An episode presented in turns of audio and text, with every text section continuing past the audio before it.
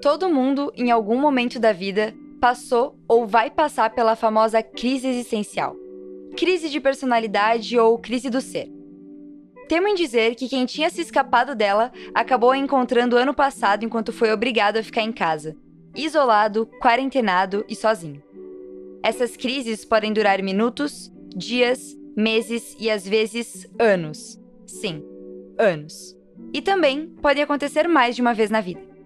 Elas deixam tua cabeça parecendo um avião que viaja pelo céu nublado, com tempestade chegando e turbulência nível 10. Algo como: Quem sou eu? De onde eu vim? Por que eu vim? Todo mundo trabalhando, eu preciso achar alguma coisa para fazer. Mas eu ainda nem tenho propósito. Mas será mesmo que eu preciso ter um propósito? Mas eu não sou muito nova para isso? E se eu for muito velha? Calma, calma, calma. Relaxa, deve ser só a pandemia fazendo efeito. Isolamento, quarentena, isolamento, solidão. Solidão. Pandemia? Pera, será mesmo que é a pandemia? Meu nome é Hadla Hassan e eu sou a criadora do Você em Equilíbrio. Seja muito bem-vinda a mais esse episódio do Justo e Equilibrado. Um podcast tipo saideira com reflexões sobre produtividade, mentalidade, empreendedorismo, vida em sociedade e principalmente sobre o ser.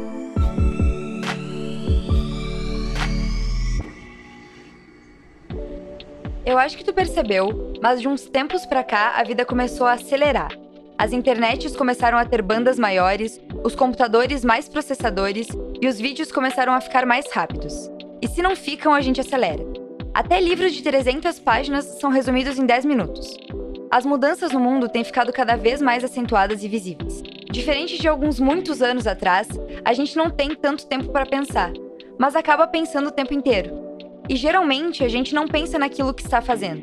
Pensa no que tem para fazer ou em qualquer outra coisa. Que nem tu tá fazendo agora. Ouvindo isso aqui, mas olhando outra coisa. E tudo bem, pode continuar. Eu só queria te assustar rapidinho para ter a tua atenção.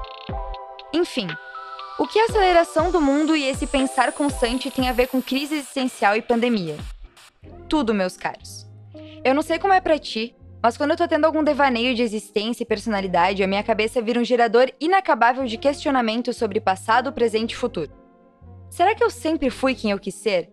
Será que era eu agindo daquele jeito? Como eu sou agora? Por que, que eu não sou de tal forma? Será que vai ser assim daqui 10 anos? E amanhã? Será que eu vou estar tá melhor? E por aí vai, quase que sem fio. Noias, paranoias, verdades cruas, mentiras descaradas e comparações desnecessárias. Isso pode ser, na verdade é, um reflexo da quantidade incontável de informações que a gente recebe todos os dias enquanto estamos conectados. É contável sim, só que eu não me lembro agora o nome do estudo. É anúncio, é vida alheia, notícia ruim, notícia de fofoca, mais anúncio, influencer sendo intolerante, cancelamento. Curso online, série nova na Netflix, conteúdo educacional no Instagram misturado com notificações frenéticas do teu grupo do WhatsApp. Percebe quanta coisa? Antes do mundo ser como é, influenciado pelo corona, eu ouso dizer que a gente costumava ser menos conectado. E também existiam válvulas de escape mais claras para nós.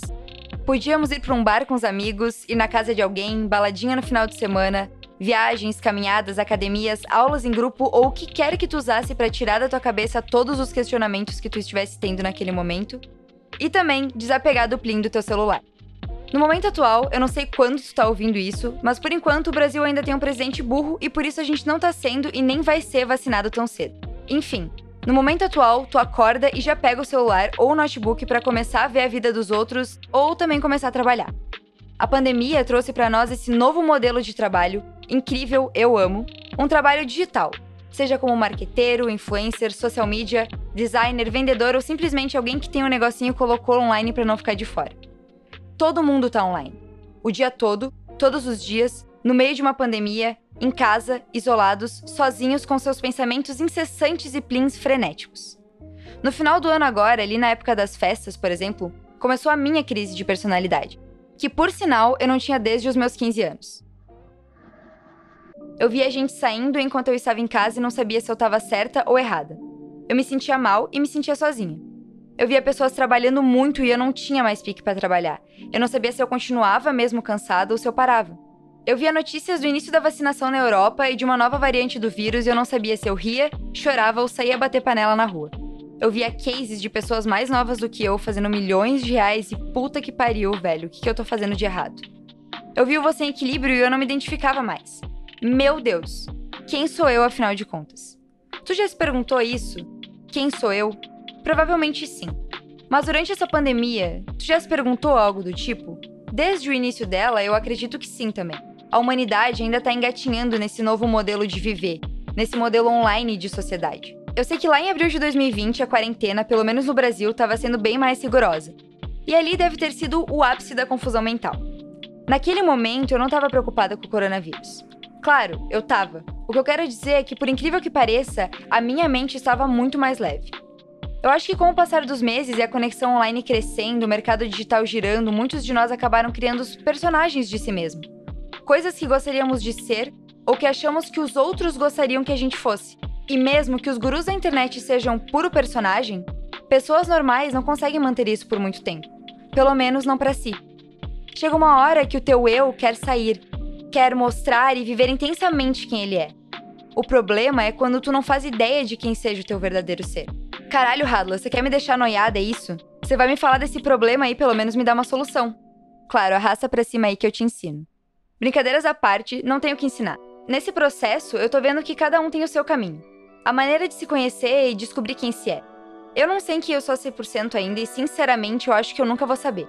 O mundo mudou e vai mudar de novo.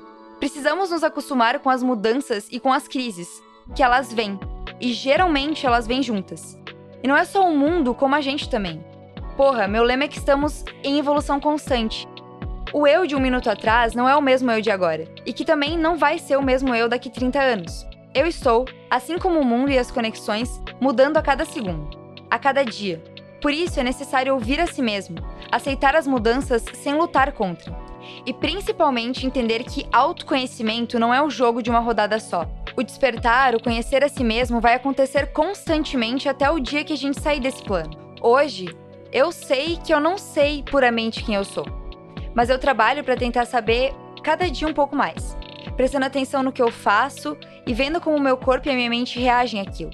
Eu gostei de fazer isso hoje. Como foi o meu dia? Por que, que ele foi dessa forma? Eu sou fãzona de Sócrates. Para mim, todas as soluções vêm através do questionamento mas um questionamento com foco, ok? Não as noias frenéticas da nossa mente. Isso porque eu ainda estou tentando encontrar o meu papel no mundo, tanto físico quanto digital, tanto na pandemia quanto fora dela. E isso aqui é um começo. Quem sabe no meio do caminho eu não me encontro em um desses podcasts.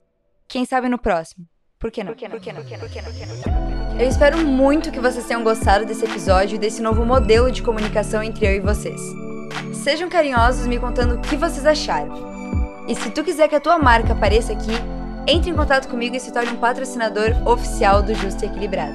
Um beijo na bunda e até segunda.